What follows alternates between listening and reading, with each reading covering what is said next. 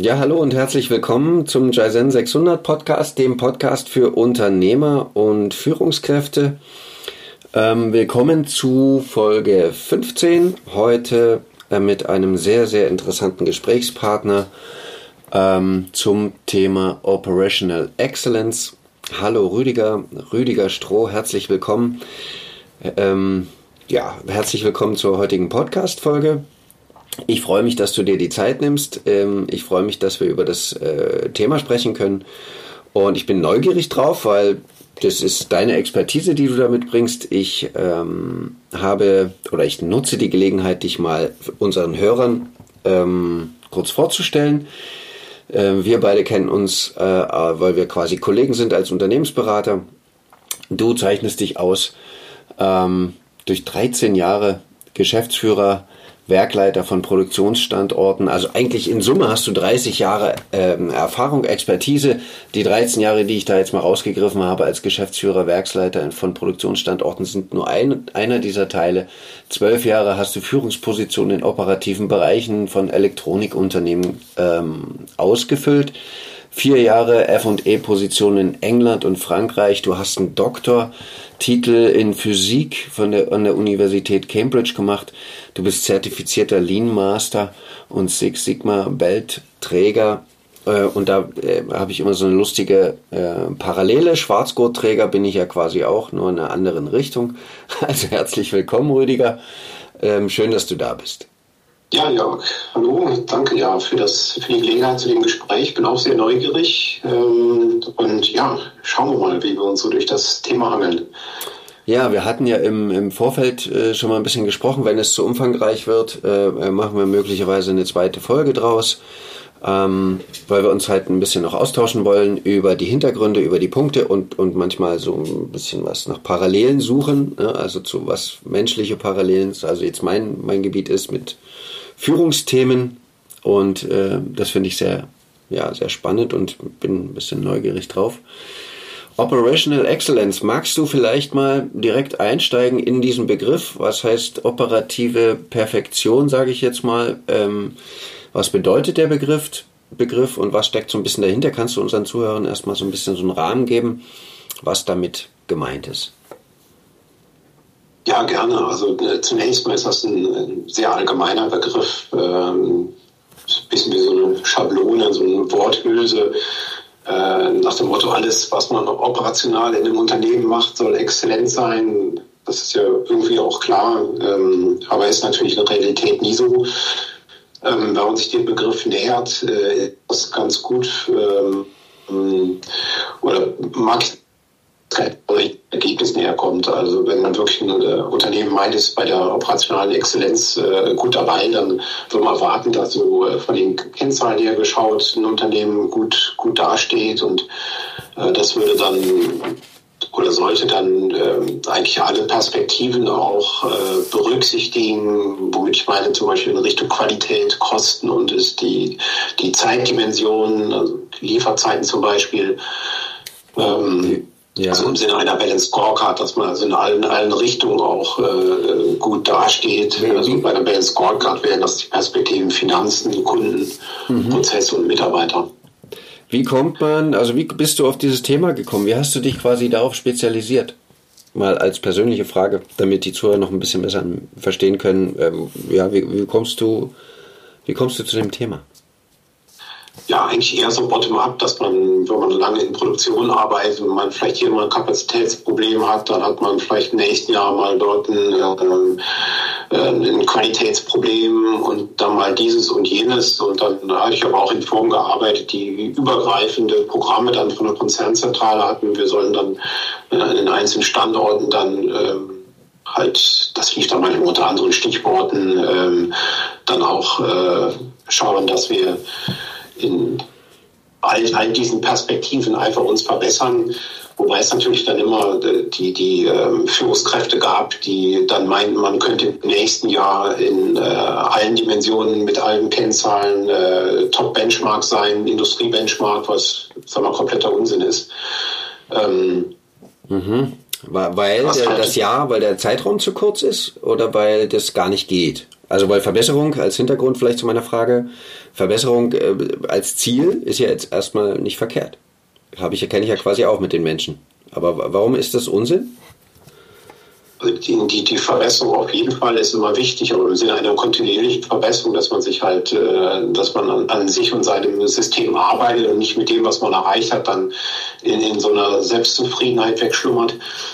Ähm, okay. Das weiß ich also ständig weiter herausfordert, aber das, das geht halt immer nur schrittweise und die Vorstellung, dass alle anderen so doof sind, dass man in einem Jahr dann in allen äh, Kategorien der Beste ist, das ist einfach ah. hoffnungslos unrealistisch. Ah. Und es ist halt wichtig, wirklich immer in der, in der Breite mhm. der, der Parameter halt zu schauen. Also deshalb dieser Kennzahlenblick, äh, Qualität, Kosten und Zeitdimensionen, ähm, immer zu gucken, wo äh, wo klemmt es jetzt am ehesten oder wo kann ich äh, für mein Unternehmen oder für meine Kunden, für meine Mitarbeiter am meisten rausholen und dann die Themen halt angehen und sich verbessern.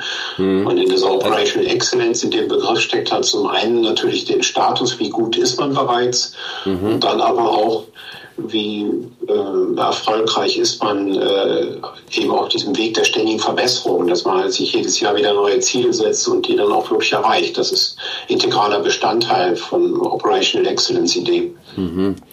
Also sozusagen ein, eine permanente Optimierung, unternehmerische Optimierung äh, am, am Unternehmen, um eine mögliche Exzellenz zu erreichen, ist sozusagen in diesem Begriff. Und das macht sich fest, wenn ich das jetzt richtig verstanden habe, an Umgang mit Finanzen, Umgang mit Kunden, mit Prozessen und mit Mitarbeitern.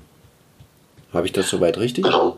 Also ja, also das ist äh, in der Tat so mein Bild von der Operation Excellence, dass man ähm, schon messbar ist äh, und äh, die Messung auch erlaubt, sich Ziele setzt, halt über diese Kennzahlensichtweise mhm. und dann halt äh, diese Ergebnisse verbessert, indem man sich äh, die Abläufe anguckt Kennst, überlegt, äh, kennst du den OKR? Will ich was verbessern? Kennst du den OKR-Ansatz? Entschuldige, dass ich dich unterbreche.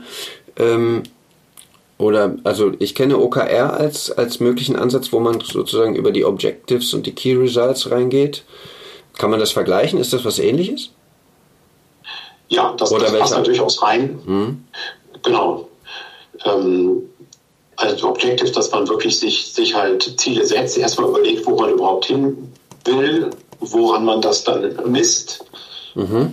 ähm, welche Messgrößen man zugrunde legt und, und dann halt ein systematisches äh, Vorgehen halt äh, praktiziert, um, um halt da, da besser zu werden.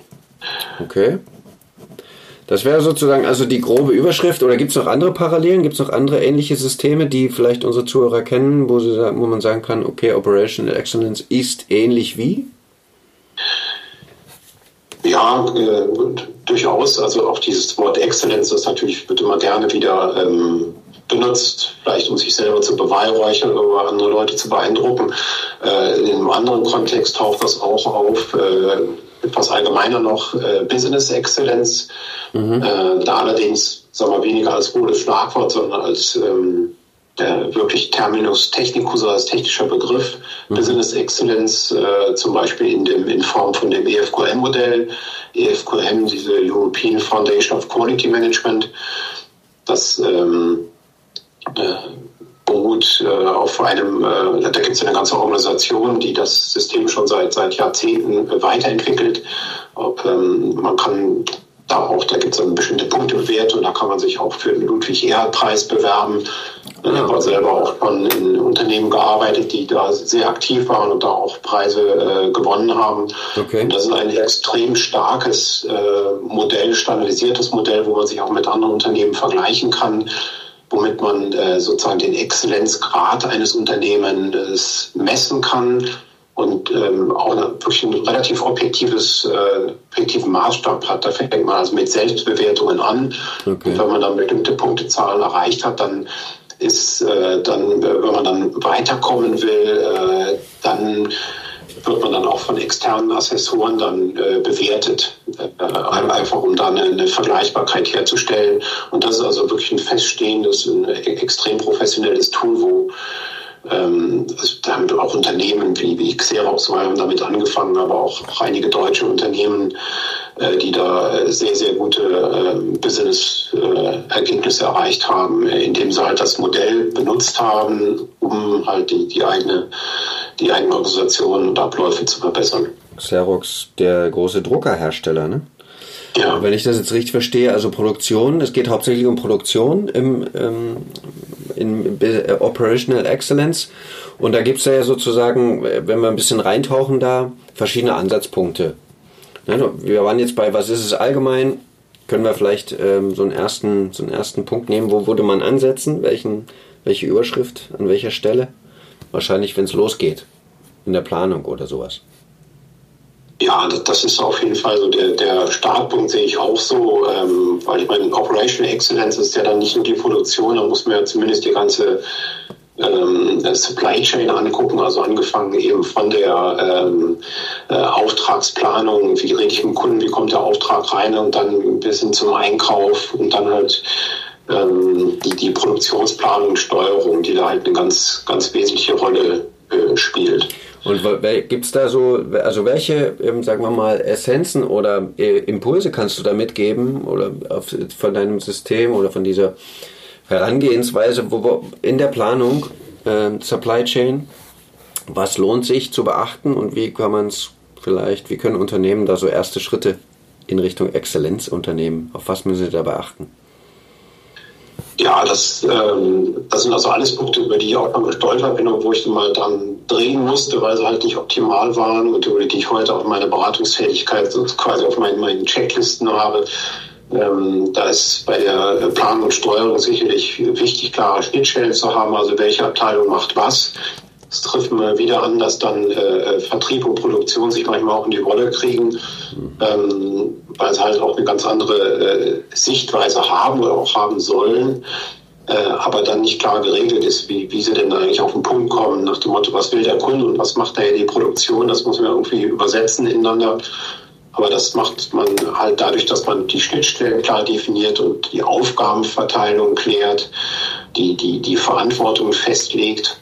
Mhm. Äh, was macht Vertrieb, was macht Produktion, was macht Einkauf, wer hat an welcher Stelle der Auftragsbearbeitung was zu sagen und zu entscheiden. Okay. Und das ist ganz wichtig, weil sonst kriegen sich die Abteilungen in die Rolle, ohne dass das eigentlich nötig wäre, was, was vielleicht einfach ja. nur daran liegt, weil, weil ja. die Sachen nicht geklärt sind. Ja, die das ist schade. Und die Erfahrung habe ich äh, in unseren Projekten haben wir die auch gemacht, also dass dann immer wieder so, äh, die menschlichen Themen da so reinkommen, ne, zwischen diesem, sagen wir mal, Dreieck aus äh, Vertrieb, Produktion und Einkauf. Ähm, und, und wir dort immer wieder auch erlebt haben, wie sehr da äh, Konflikte oder schwelende ne, Themen irgendwie zwischenmenschlich in der Kommunikation, dann ne, werden irgendwelche Informationen zurückgehalten und so weiter. Hast du da vielleicht Erfahrungswerte, wo du sagst, also wie, wie kann man, ähm, also worauf müsste man achten, damit man da exzellenter wird in diesem Dreieck? Du hast jetzt ja, schon ein also paar Punkte gesagt, ne, mit der klaren, genau. mit der klaren Aufgabenverteilung und Schnittstellen. Das, das sind eigentlich erstmal so die, die äh, ganz konkreten Ansätze und äh, das, das, wird ja immer so sein. Der Vertrieb will die Kunden schnell und billig beliefern, Produktion will große Fertigungslose, um, um einfache Arbeit zu haben, Einkauf will große Mengen bestellen, der Finanzer sagt dann, er will aber keine großen Bestände im Lager haben. Ähm, das sind halt, äh, das muss man halt unter einen Hut bringen, aber das ist halt diese klassische Silo- und Abteilungsdenke und ähm, was so als Überschrift dann, dann eigentlich gut funktioniert, dass man aus diesem äh, Silo-Denken halt in Prozessdenken kommen muss. Mhm. Das ist natürlich auch schon, ich sag mal, jahrzehntelang ab, abgegriffene ähm, ähm, so abgegriffenes Vorhaben. Ja. Das kann man ja auch in der ISO nachlesen. Ja. Ähm, aber äh, das ist schon wichtig. Und wenn man jetzt ähm, zum Beispiel mal guckt, was da, da gibt es ja auch wieder bestimmte ähm, äh, Modelle oder Sichtweisen. Also für mich ein schönes Beispiel dieses SCORE-Modell, Supply Chain Operations Model, was eben diese ganze Lieferkette eben nicht aus Silo, sondern als, als Prozess betrachtet. Und so muss man das halt auch beschreiben und auch handhaben. Und das dauert manchmal schon länger, bis man die, die verschiedenen Abteilungen dann dazu bringt, ein bisschen aus ihren Silos rauszukommen und den Prozess zu sehen und, und äh, den zu leben. Das muss eigentlich das Ziel sein. Und dann, okay. dass alle an einem Strang ziehen und nicht äh, die, die Abteilung, dann jeder nur seine eigene Geschichte dann äh, timiert. Also es muss ein bisschen, wenn ich dich jetzt richtig verstehe oder das richtig übersetze, es muss irgendwie so ein bisschen weg von diesem, äh, sage ich jetzt mal, ein Begriff dafür, emotionale Befindlichkeitsdenke, die dann dieses Silo-Denken ne, so ein bisschen äh, befeuert, bisschen weg hin zu, zu optimierterem oder objektiverem Prozess. Also ich fixiere mich mehr in meiner Aufmerksamkeit auf den Prozess, den unser Produkt, wenn ich jetzt, ich denke jetzt zum Beispiel gerade an Glasproduktion, was braucht es, damit am Ende beim Kunden ein fertiges, schönes äh, Glasfassade am Gebäude, fürs Gebäude bei einer Bank zum Beispiel ankommt? Was braucht es dafür? Und ähm, meine eigenen Befindlichkeiten von, ah, mir gefällt die Nase im Vertrieb nicht besonders gut oder im, in der Produktion unten oder andersrum, davon ein bisschen wegkommen. Ist das, ist das so ein bisschen, was du sagst? Und wenn das so ist, hänge ich noch eine Frage dran. Was denkst du, also welche Erfahrung hast du damit, wie lange solche Veränderungsprozesse brauchen, um also da wegzukommen oder, ja, ich weiß, vielleicht ein bisschen viel Frage. Nee, ja, schon. Also, die, was du zuerst sagst, würde, würde ich 100 Prozent äh, zustimmen. Also, das äh, vielleicht ein bisschen anders formuliert, äh, immer vom Kundennutzen sozusagen zu denken oder überhaupt Kunden, äh, kundenorientiert zu sein, vom Kunden her zu denken, nicht, nicht von sich selber. Eine Autoproduktion muss, muss wissen, äh, dass er nicht selbstherrlich irgendwas produzieren muss, damit glücklich sein soll, sondern dass er das nur äh, so in solcher Menge, Qualität und so weiter äh, fertigen soll, wie es der Kunde auch wirklich braucht und was der Kunde uns bezahlt, soll eine Produktion auch gar nicht, äh, gar nicht erst machen. Letztendlich ist ja das, was hinter dem Lean-Gedanken steht, äh, alles vom Kunden her zu denken und auch die, die Wertstromdenke. Äh, also das, das ist auf jeden Fall eine richtige ähm, Richtschnur, aber um, um das wirklich zu implementieren, ist es halt äh, unabdingbar, dass man die, die Abläufe und Verantwortlichkeiten klar regelt. Denn wenn, wenn das nicht der Fall ist, wird es immer wieder dazu kommen, äh, dass diese blöden internen äh, Streitigkeiten gibt. Und ich hatte also den, den Fall äh, mal mehrere Jahre lang, dass in, in einer Firma, wo der Vertrieb äh, Forecasts gemacht hat und mit den Forecasts haben wir dann ähm, unsere Produktions-, unsere Investitionsplanung und so weiter gemacht. Mhm. Und ähm, am Ende des Tages stimmte die, stimmten diese Forecasts immer nicht. Mhm. Und dann hat der Vertrieb also versucht, mit einem irren Aufwand, erst mit fünf, dann mit zehn, dann mit 20 Parameters, diese Forecasts mit mathematischen Modellen immer genauer zu machen. Ähm, was aber also kompletter Unsinn ist. Und das, das konnten wir denen erst auch gar nicht ausreden weil äh, also statt solcher übergenauen äh, Forecasts ist es halt viel wichtiger, dass die Vertriebler halt auch mit ihrem Bauchgefühl äh, dann sprechen lassen und dann aber auch dann dafür stehen, sich nicht hinter irgendwelchen Modellen verstecken oder meinen, dass der, dass eine Produktion immer ähm, in, in kürzester Zeit plötzlich irgendwie einen Produktmix ändern kann oder irgendwas. Der Vertrieb muss halt Aussagen machen, was, was vermutlich der Markt machen wird. Mhm. Und dann wird sich eine Produktion danach richten und dann kann man sich auch über Bandbreiten einigen. Und dann muss klar sein, dass innerhalb der vereinbarten Bandbreiten eine Produktion die Verantwortung hat, halt dementsprechend dann auch äh, liefern zu können. Und es muss aber auch klar sein, dass außerhalb der Bandbreiten dann der Vertrieb im Boot ist und dann nicht immer nur dem Kunden Ja, Ja sagt, sondern dem Kunden auch mal sagt, nein, nein, das war so nicht vereinbart, wir können gerne jetzt was anderes probieren, aber jetzt so gerade wie du dir es wünschst mit der zehnfachen Menge, geht halt jetzt nicht. Mhm. Und insofern aber nochmal, also ich komme da immer wieder darauf zurück, halt die, die klare Vereinbarung, klare Verantwortung, klare Abläufe ähm, wenn man sich über Mengen, Produktmix, Bandbreiten und so weiter geeinigt hat, dann ist äh, danach, da man schreibt das auf, dann äh, ist dann völlig klar, wer wofür verantwortlich ist und wer dann, äh, also nicht im Sinne den Schuldigen nachher suchen, sondern nee, wer halt genau, ja. verstehen ja, muss und das zu funktionieren bringt. Ja, ich habe da jetzt auch gerade noch mal so drüber nachgedacht, über äh, unsere Erfahrungen ähm, weil viele Menschen oder beziehungsweise meine Erfahrung sagt, wenn ich weg von diesem, wir hatten das ja vorhin mit dem, Entschuldigung, ähm, mit diesem weg von diesem Emotionalitäten hin zum Prozessorientierten, ähm, wie, wo kann das hin, das Gefühl, war so meine Frage. Ich war dann noch so bei diesem menschlichen Thema, ne? wo kann ich hin mit meinem Gefühl bei der Arbeit? Natürlich muss ich erstmal meine Arbeit machen, aber äh, und jetzt kam so dein Stichwort Bauchgefühl. Ja, der Vertrieb soll ein Bauchgefühl haben, statt sich hinter Modellen zu verstecken. Ähm, verstehe ich das denn richtig, dass du auch sagst, dass äh, die ähm, der, dass der Mensch, der, sagen wir mal, der integre Vertriebler mit seinem Bauchgefühl sich hinstellt und sagt, okay, ich vermute, der Markt wird das und das machen, oder wir in der Vertriebsabteilung, keine Ahnung. Und das kann richtig sein, das kann ja aber auch falsch sein. Das heißt also, auf der einen Seite braucht es Mut, für so ein, dem, das Bauchgefühl auszusprechen, das zu empfehlen, dem zu folgen. Und auf der anderen Seite braucht es ja irgendwie auch eine, eine Fehlerkultur, äh, wenn dann das Bauchgefühl vielleicht doch nicht richtig war. Ähm, Habe ich das richtig verstanden, wie du das meinst? Oder willst du da noch was ergänzen? Ja, durchaus. Also es ist auch, ich meine, nur, nur Bauchgefühl klingt vielleicht auch ein bisschen, ein bisschen lustig. Ähm, ja. Äh, habe irgendwann mal den, oder benutzt gerne den Begriff qualifiziertes Bauchgefühl. Das ist auch im technischen Kontext, ja. äh, das wir in der Halbleiterei erlebt, wo man ähm, extrem viel, da haben wir also äh, Zahlen, Berge gehabt mit äh, einer halben Million Einzelzahlen, die wir dann auswerten mussten muss man dann sagen, passt jetzt die Qualität, um im Automotive-Einsatz zu funktionieren oder nicht. Und ähm, dann war das häufig so, dass man sich erstmal, ich sag mal, ein paar Stunden in den Zahlen vergraben hat und dann schon auch ein sehr tiefes Verständnis von den Zusammenhängen und Abhängigkeiten aufgebaut hat und am Ende aber trotzdem nicht 100% sagen konnte, ist richtig oder ist falsch.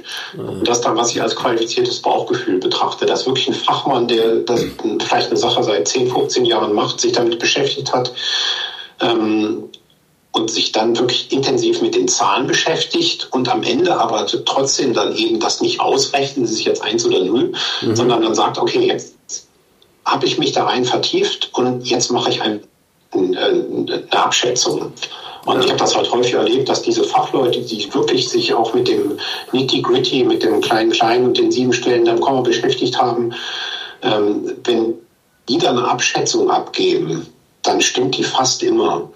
Und das ist halt, was ich qualifiziertes Bauchgefühl äh, nenne. Und das erwarte ich auch genauso von einem Produktions-, von einem Prozesstechniker wie auch von einem Vertriebler, dass er sich schon dann auch in die die Mühsal der Ebene begibt und mit den Zahlen und Details beschäftigt und dann nachher aber in der Lage ist, auf der Basis äh, eine, eine Abschätzung abzuliefern. Die, die wird fast immer stimmen.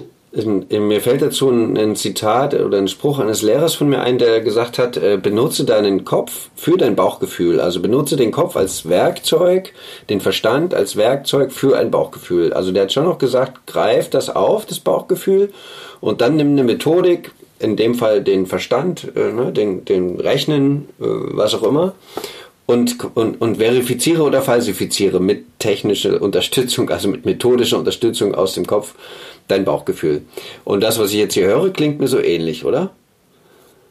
Ja, es ist, ist recht ähnlich, wenngleich etwas äh, äh, andersrum klingt. Ich starte entweder vom äh, Bauchgefühl und versuche das zu verifizieren oder mhm. ich baue mir erstmal eine, eine, Basis aus den Zahlen auf und treffe dann nachher einen, äh, ziehe einen Schlussstrich drunter und äh, befrage dann mein Bauchgefühl, aber was dann eben nicht aus der hohlen Hand kommt, sondern eine, eine sehr fundierte Basis hat. Und, okay. Aber trotzdem, das ist äh, insofern passt das gut zusammen, als äh, das durchaus kein Widerspruch ist, äh, die fünf Stellen da kommen anzugucken und sein Bauchgefühl zu befragen. Ja. Aber das Bauchgefühl von jemandem, der keine Ahnung hat, bringt nichts. Aber das Bauchgefühl das von einem Experten, der sich lange mit was beschäftigt hat, ist, ist sehr viel wert. Was sagt der Experte zum Thema Kapazitätsplanung, Investitionsplanung, wenn wir mal den zweiten oder dritten Stichpunkt nehmen nach der Allgemeine?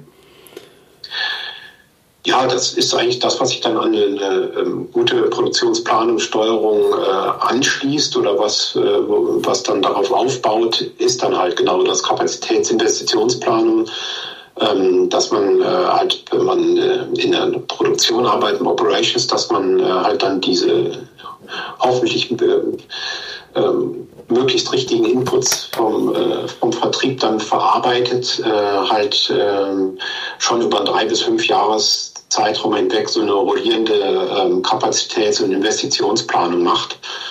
Ähm, das hat sich in meinen Augen sehr bewährt. Also ich habe auch schon in Firmen gearbeitet, die haben dann erst investiert, wenn sie irgendwo einen Engpass hatten.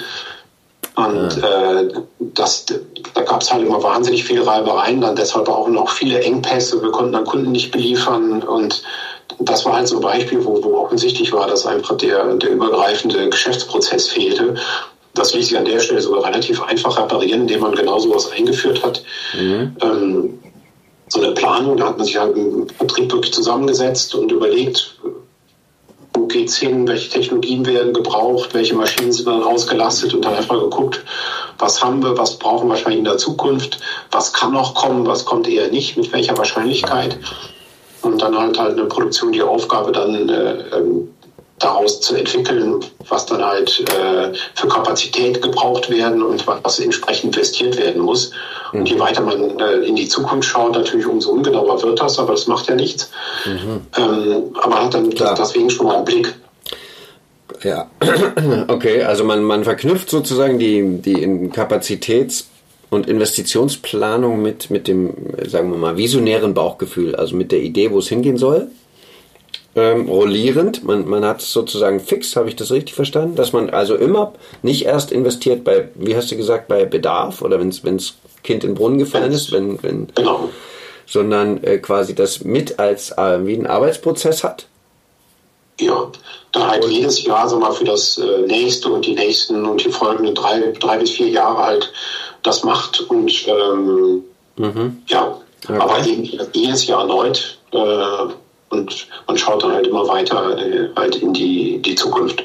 Okay. Was sich dabei auch, also in, in meinen Augen, in, in den meisten Fällen bewährt hat, auch da wieder äh, ja, natürlich schon mit, mit Zahlenmodellen das aufzuschreiben, aber dann das auch nicht zu übertreiben. Also wir haben das in einer Halbleiterfertigung mal versucht, mit einem komplexen Simulationstool die, die Kapazitäten auszurechnen.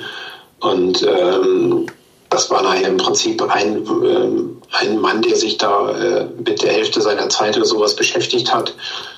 Ähm, und da hat sich halt gezeigt, dass die, die Genauigkeit von dem Simulationstool auch nur eine Scheingenauigkeit war, weil dann die Ergebnisse sehr empfindlich von den ganzen Hunderten von eingegebenen Parametern abhingen und dass am Ende auch ziemlich intransparent blieb, welchen Einfluss der einzelne Parameter auf das Endergebnis hat. Und ah, dann am Ende okay. des, des Jahres oder der zwei Jahres, wo wir das probiert haben, dann eigentlich wieder auf sehr einfache Excel-Modelle äh, ähm, zurückgekommen, äh, um einfach da nicht eine Genauigkeit vorzutäuschen, die man am Ende sowieso nicht bekommt. Und dann, dann lieber ein grobes Excel-Modell, wo man auch nachvollziehen kann, welche Abschätzungen zu welchen äh, Ergebnissen dann führen. Kann man in, in der heutigen Zeit, in der Zeit von KI, kann man die, äh, sagen wir mal, ins, ins, äh, ins Boot holen da für die Investitionsplanung oder Kapazitätsplanung, wenn du sagst, weil ich gerade das Stichwort Excel höre und denke, naja, Excel ist ja im Grunde, ist zwar gut, ne, aber es ist halt auch ein Tool, was schon ein, ein bisschen älter ist und wo man sagt, das könnte eventuell digital, KI, technologisch besser gehen. Hast du da Erfahrung?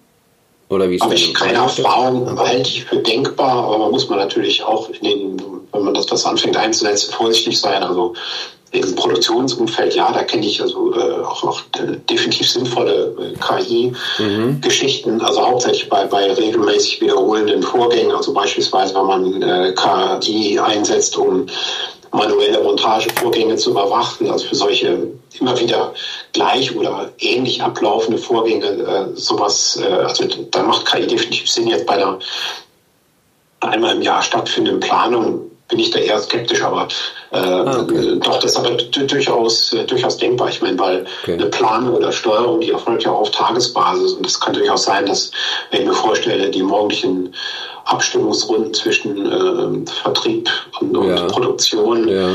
Ähm, dass man da durchaus KI-Modelle einsetzen kann. Aber konkrete Erfahrung selber habe ich da jetzt nicht. Na, ich hatte jetzt gedacht, vielleicht gerade wenn es um die Frage geht, äh, äh, Make or Buy oder ne, ähm, also mache ich selbst, kaufe ich es, miete ich es, wie auch immer, da wäre doch in der Recherche wahrscheinlich die KI zumindest äh, schneller und umfangreicher, oder? Für so eine Entscheidung. Das, das kann durchaus sein, obwohl Make or Buy, das ist dann wirklich was, äh, was, was man eigentlich äh, vom Klein-Klein her berechnet, äh, ja, was sind Personalkosten, was Liefergeschichten äh, und so weiter. Also das ähm, macht es nicht einfacher, okay. Da würde ich jetzt eher nicht, nicht äh, spontan an KI denken. Okay. Äh, ich meine, ich muss vielleicht noch eine Lanze für Simulationstools äh, brechen. Also wenn ich den also jetzt zumindest für ähm, so Kapazitätsplanungstools, meine Simulation in, in, in Summe ist eine ganz, ganz wichtige Geschichte natürlich, die ja noch verbreiter ist, wo es noch äh, schon aktuell viel mehr Anwendung gibt als äh, jetzt für KI. Ähm, also ein Beispiel hatte ich auch in meiner Kapazitätsplanung auch, wo das durchaus Sinn war, Sinn gemacht hat. Das war für eine vollautomatische Fertigungslinie, wo wir äh, unsicher waren, ähm, wie viele Pufferkapazitäten wir in dieser Linie vorsehen müssen.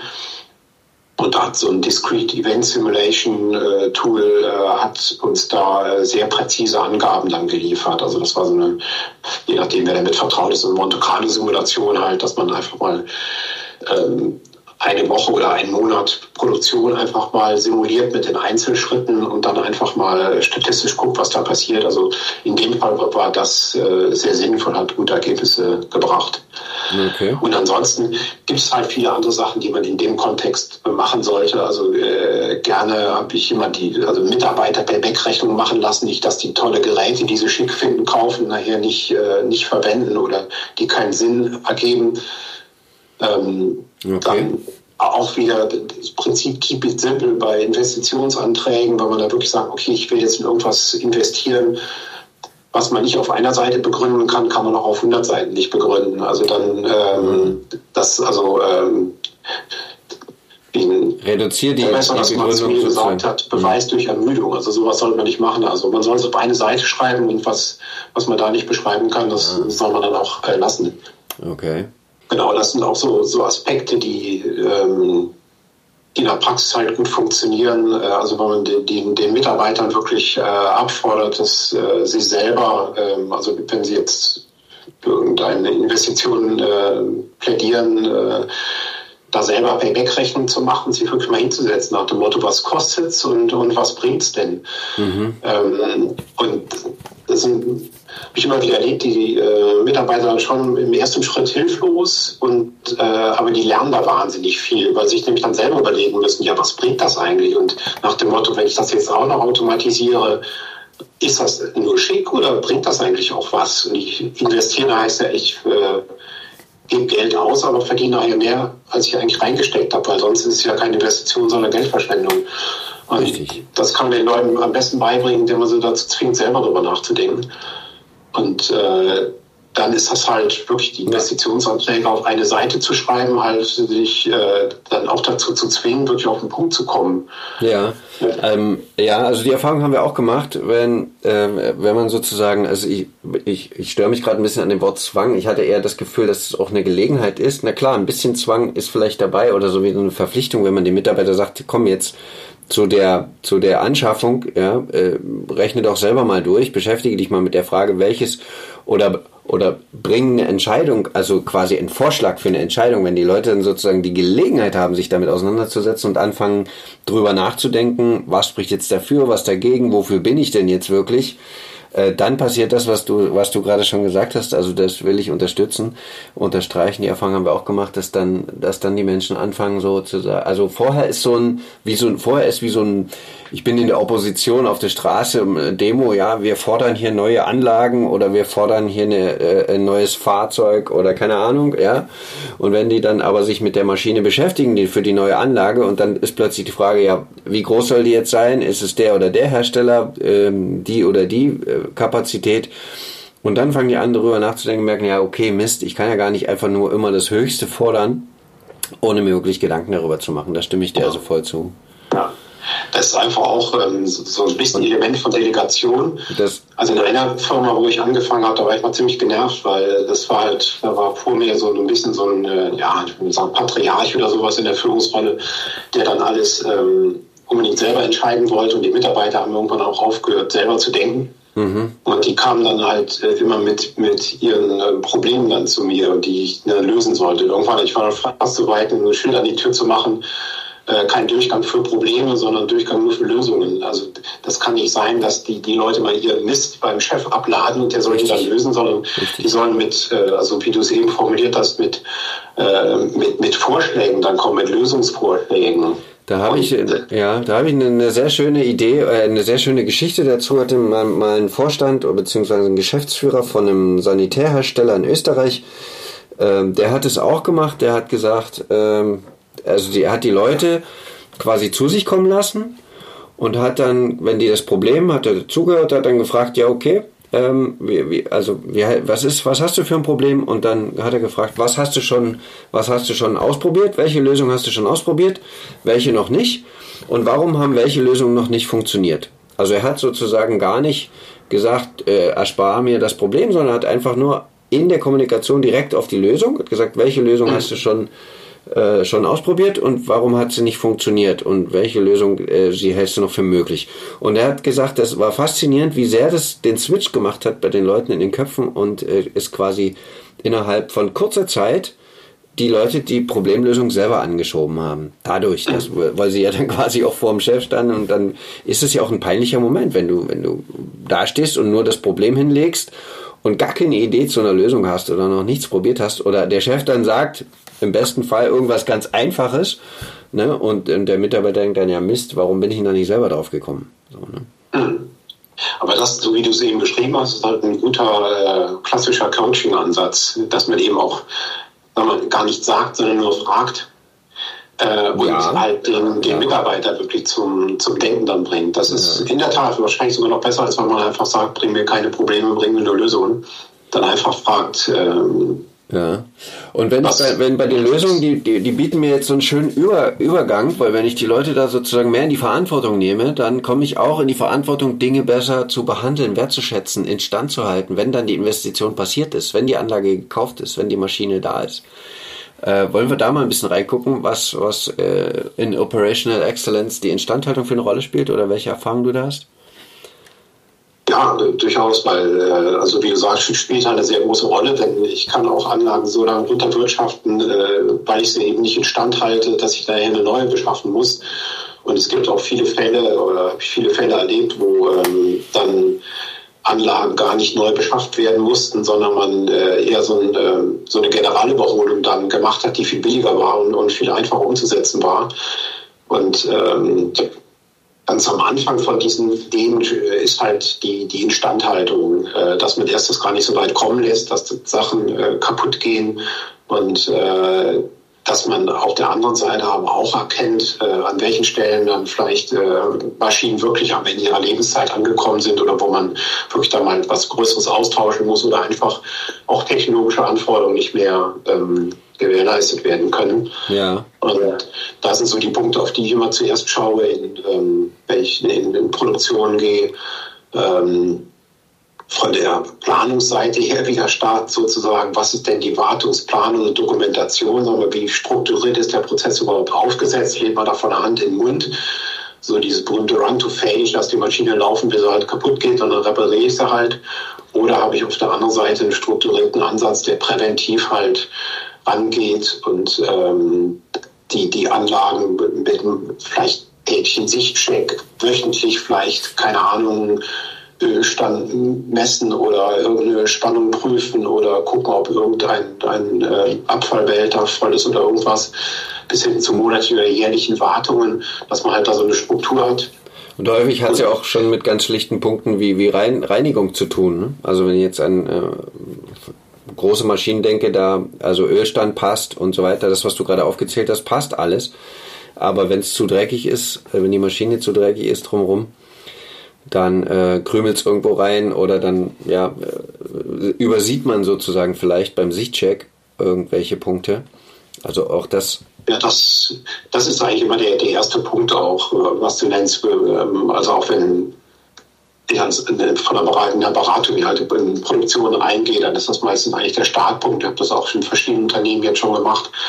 Wenn Lean eingeführt wird, halt erstmal mit so einem 5S-Programm, äh, das ist also mehr oder weniger Sicherheit, Ordnung, Sauberkeit, dass man erstmal halt die, die Aspekte in Ordnung bringt und so die, die Sauberkeit, das ist halt auch was, was man am besten äh, an, an das Produktionspersonal auch delegiert, die selber dafür sorgen sollen, dass ihre Arbeitsplätze sauber sind und in dem Moment, wo das alles ähm, ordentlich und sauber ist, da wird man auch Fehler viel schneller erkennen und mhm.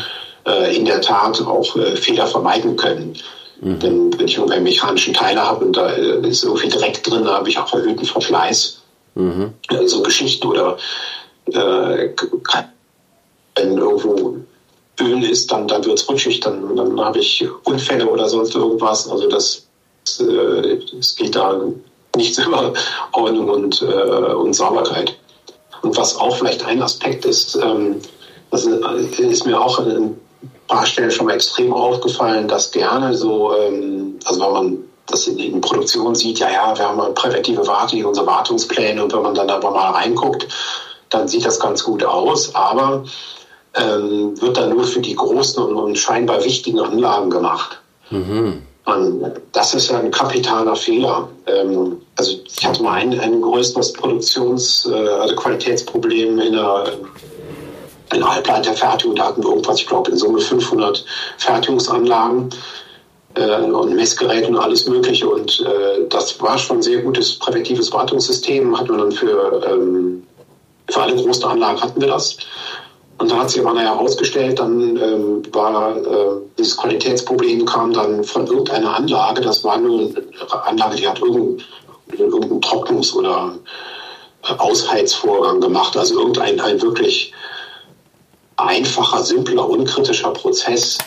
Aber diese Anlage unterlag halt nicht dieser präventiven Wartung, weil sie halt für unwichtig erachtet wurden, wurde. Ja. Und die wurde halt nicht ordentlich sauber gehalten. Das hat halt dann zur Folge gehabt, dass unbemerkt halt aus dieser Anlage immer da irgendwie ein Schmutz drauf gekrümelt ist auf, auf unsere Bauteile. Mhm. Und das hat halt einen kapitalen Schaden verursacht. Und dann äh, haben wir halt daraus gelernt, ja, es gibt keine unwichtigen Anlagen.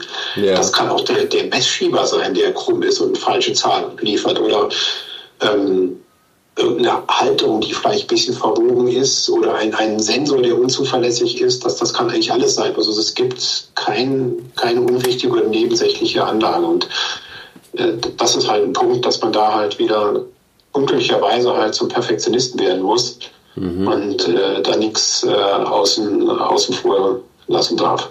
Ja, gerade in der äh, Fehleranalyse, also wenn man dann die Fehler sucht, wenn ein Fehler passiert ist, äh, dann ähm, kann das kleinste Rädchen da eine Rolle spielen. Für mich ist das Thema Instandhaltung ähm, eine, hat das eine starke, starke äh, Parallele zu den menschlichen Themen. Beim, beim Menschen heißt es halt Wertschätzung.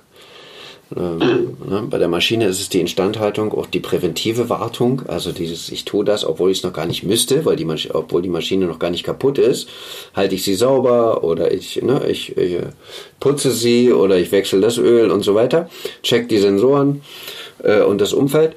Und bei Menschen heißt es Wertschätzung. Ähm, ich, ich bin, äh, grüße den freundlich. Äh, ganz schlichte Sachen sind es häufig, häufig. Und das finde ich so spannend, ähm, wie sehr das dann doch eine, eine Parallele hat. Auch das, was du gerade gesagt hast, möglicherweise kleine, äh, scheinbar nebensächliche Anlagen, ähm, sind wichtig, wenn sie denn mal ausfallen. Ne?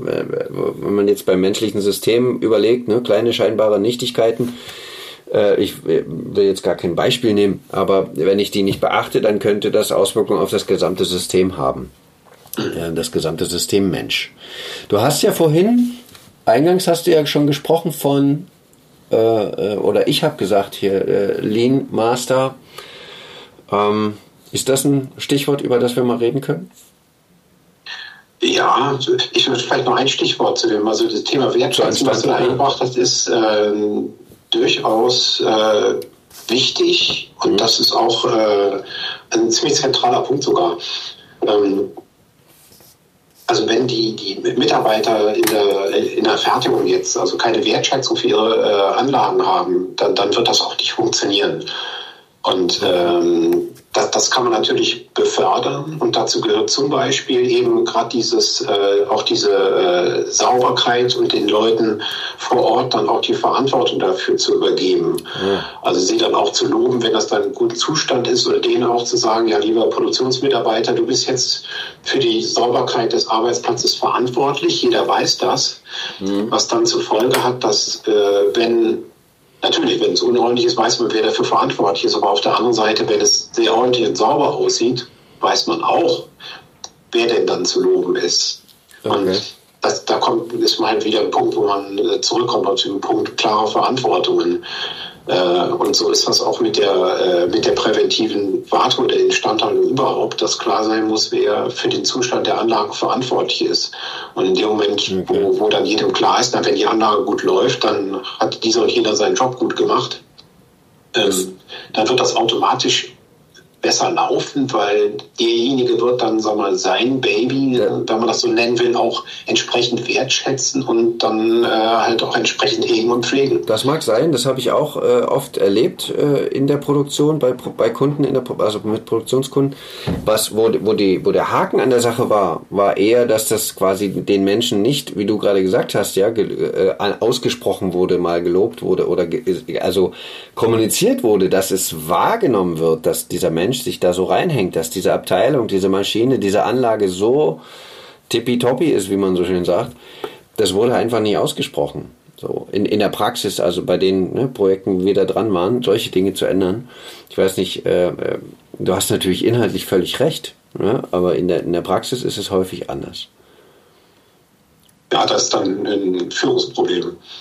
Ähm, also der, der äh, letzten äh, Unternehmen, wo ich Geschäftsführer war, da war ich halt täglich in der Produktion und da haben die Leute sofort ein Feedback gekriegt und dann, dann haben wir da auch äh, äh, regelmäßige 5S-Rundgänge gemacht und da auch das mit, Kennzahlen dann festgehalten, wie, äh, wie der, der, der Zustand von Ordnung und Sauberkeit in all den Themen ist. Da haben okay. wir auch Trendcharts gehabt, konnte die, die Produktionsabteilung dann vergleichen. Und wenn man jeden Tag in der Fertigung ist, dann äh, war auch mal, das war auch so ein ähm, Reihenraumfußboden waren da so schwarze Striche immer wieder und dann äh, haben wir da auch, habe ich den Leuten gesagt, ja, wo, wo, kommt denn das her? Und dann haben wir irgendwo die, die Rollen von irgendwelchen Wagen ausgetauscht und haben die gesagt, naja, äh, aber die, die Striche kriege ich nicht weg. Und äh, dann muss man sich als Geschäftsführer selber mal auf, äh, auf den Boden knien. Und dann habe ich denen gesagt, komm, gib mir mal einen Lappen, gib mir mal ein bisschen Wasser. Und habe ich denen mal gezeigt, dass das alles abgeht. Und dann ja am nächsten Tag war alles blitzeblank und dann kam ich lauter mal um und sage jetzt ja, das muss man natürlich dann auch wirklich auch dann Feedback geben. Ja, erstens sehe ich das und weiß auch, das ist dein Job und du hast jetzt deinen Job gut gemacht, das sieht jetzt sauber aus. Okay. Das ist, ist ganz wichtig dabei und äh, wenn, also, was ja, eine Führungskraft nicht sieht und kein Feedback gibt, das äh, ist in der Wahrnehmung der Mitarbeiter äh, auch dann anscheinend nicht so wichtig. Ja, ja. Also du, du bist da, äh, aus meiner Sicht bist du quasi da der vorbildliche Geschäftsführer in, in meiner Praxis, da wo wir äh, in die Unternehmen kommen, da ist das halt häufig nicht so. Da sind die, die Geschäftsführer gehen nicht in die Produktion. Ähm, und, und werden dann wieder von uns eingeladen, das zu tun. Ja, zu sagen, geh doch mal mit runter. Äh, knie dich mal mit hin, äh, zeig mal, wie es geht. So, und das macht so viel aus. Äh, das kommt so als gutes Signal an bei den Mitarbeitern. Also ich habe das ein Extrembeispiel war, da war ich selber verblüfft. Das ähm, waren wir in einem äh, Werk von, von einem größeren Konzern mit äh, irgendwas, keine Ahnung, 1500 Mitarbeiter oder 2000 Mitarbeitern. Und ähm, das war ein Unternehmen, was extrem viel in Richtung Business Excellence macht. Mhm. Da, das sehr, sehr gut ist, auch sehr äh, intensiv Lean-Tools benutzt. Mhm. Und da war das so, dass der Werkleiter, der war wirklich dann ähm, ja, Führungskraft von 500, 2000 Mitarbeitern, der war jeden Tag eine halbe bis dreiviertel Stunde persönlich in der Produktion. Mhm. Äh, das muss man mich mal so äh, auf den Munde, äh, im Munde zergehen lassen und dann äh, brauchen wir auch kein äh, ähm, Chef von einem 1500 Mann Unternehmen sagen, er hat keine Zeit, einmal in der Woche eine Stunde in der Produktion zu verbringen. Das ist einfach lächerlich. Mhm. Ähm, man kann natürlich nicht immer überall sein, man muss auch nicht alles persönlich machen, aber äh, man muss zumindest dann, dann äh, mit einer Regelmäßigkeit dann äh, auch äh, dann da sein. Ja. Ähm, und die, die Sachen wahrnehmen und sich auch nicht immer alle Sachen erzählen lassen, sondern selber mal angucken und also auch ein, Minisprung zurück bei Investitionsplanung. Äh, ich habe auch mal äh, was eingeführt, das war eigentlich am Anfang sehr lustig, hat aber super gut funktioniert. Wir haben dann äh, Investitionsfreigaben immer vor Ort gemacht. Also die Leute sollten das dann aufschreiben, ihre Per-Weg-Rechnung machen. Und dann sind wir halt, äh, dann, wenn wir die Freigabe gemacht haben, sind wir da wirklich mal in die Fertigungslinie einfach gegangen und haben gesagt, so jetzt gucken wir uns genau an, wo steht das Gerät, was, was kommt da, was brauchen wir noch dafür, brauchst du noch einen Tisch dafür, noch ein Regal oder ein, ein Transportband oder irgendwas und wie soll das dann aussehen? Hast du, und dann, äh, also das, das war sehr lustig ähm, oder hat Spaß gemacht. Aber das zeigt halt, man muss, muss wirklich vor Ort sein, auch als Führungskraft, nicht immer ja. nur alles sich ja, da absolut. abspeisen lassen mit irgendwelchen komischen Powerpoints oder Kram. Absolut, ja. ja sehe ich ähnlich. Ähm, ja, und zum Thema hat sich immer ein bisschen also mal vom, vom Weg abgebracht hier Lean. Ähm, mhm. ja, das ist ein ganz wichtiger Ansatz, würde ich auch fast vorschlagen, dass wir das äh, eher in der nächsten Runde machen, weil diese Lean-Idee, also ähm, Grundidee halt, äh, Verschwendung zu vermeiden und äh, dadurch äh, so das, das Prinzip Wertstrom auch zu optimieren, also vom, was ja. vorhin halt ja. vom Kunden her ja. zu denken. Den, den, Nutzen vom Kunden halt in den Vordergrund zu stellen und äh, absolut dabei, okay ja das können wir gerne machen finde ich gut finde ich einen guten Impuls passt da das ist halt ein sehr sehr breites Thema dann was was in, in viele Aspekte halt rein äh, reinspielt ja, ja, wunderbar. Dann ähm, lass uns doch an der Stelle hier einen Cut machen, eine Pause machen. Ein, ein, das Ende von Teil 1, Operational Excellence. Rüdiger, danke für diese, für diese Einblicke, danke für diese Hintergründe und Beispiele.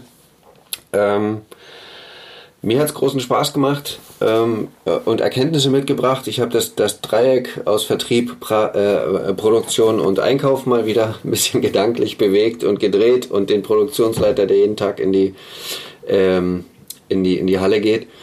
Ähm, danke für, für das Teilhaben lassen. Danke für deine Zeit. Danke für den Austausch.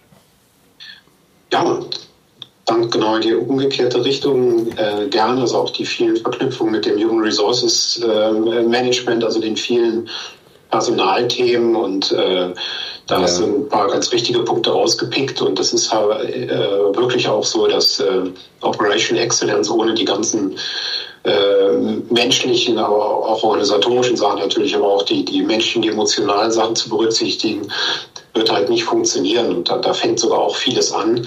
Und immer, wenn man äh, eine Produktion optimiert, wird man sich immer auch äh, die, die ganzen äh, Personalthemen angucken müssen, sonst äh, kann, man, kann man da auch nichts, nichts erreichen. Und häufig spielen die auch die Hauptrolle. Und ja. gerade das, das eine Stichwort, was wir vorhin hatten, so, so ein Punkt Wertschätzung, ähm, wenn das sich nicht irgendwie realisiert, dann, dann funktioniert halt auch vieles andere nicht. Dann kann man Absolut. technisch machen und tun, was man will, aber dann, dann funktioniert es nicht, weil der Mensch dann nicht dahinter steht. Absolut, ja. Deswegen arbeiten wir zusammen, damit wir solche Kombinationspakete unseren Kunden anbieten können. Äh, aus operativer Exzellenz und Optimierung und menschlicher Optimierung und, und permanenter Verbesserung. Vielleicht bauen wir das im zweiten Teil nochmal ein bisschen mehr mit ein. Also, äh, und vielleicht an dieser Stelle noch in Richtung unserer Zuhörer. Wenn ihr Fragen habt, äh, in Ideen, Impulse, Rückfragen, bitte gern. Ähm, Informationen über Rüdiger selbst schreibe ich, stelle ich mit in die Shownotes. Ähm, ich freue mich auf die Rückmeldung und ich freue mich auf Teil 2 dann mit dir, Rüdiger. Also an dieser Stelle vielen Dank und bis bald. Ja, danke. Danke. Tschüss.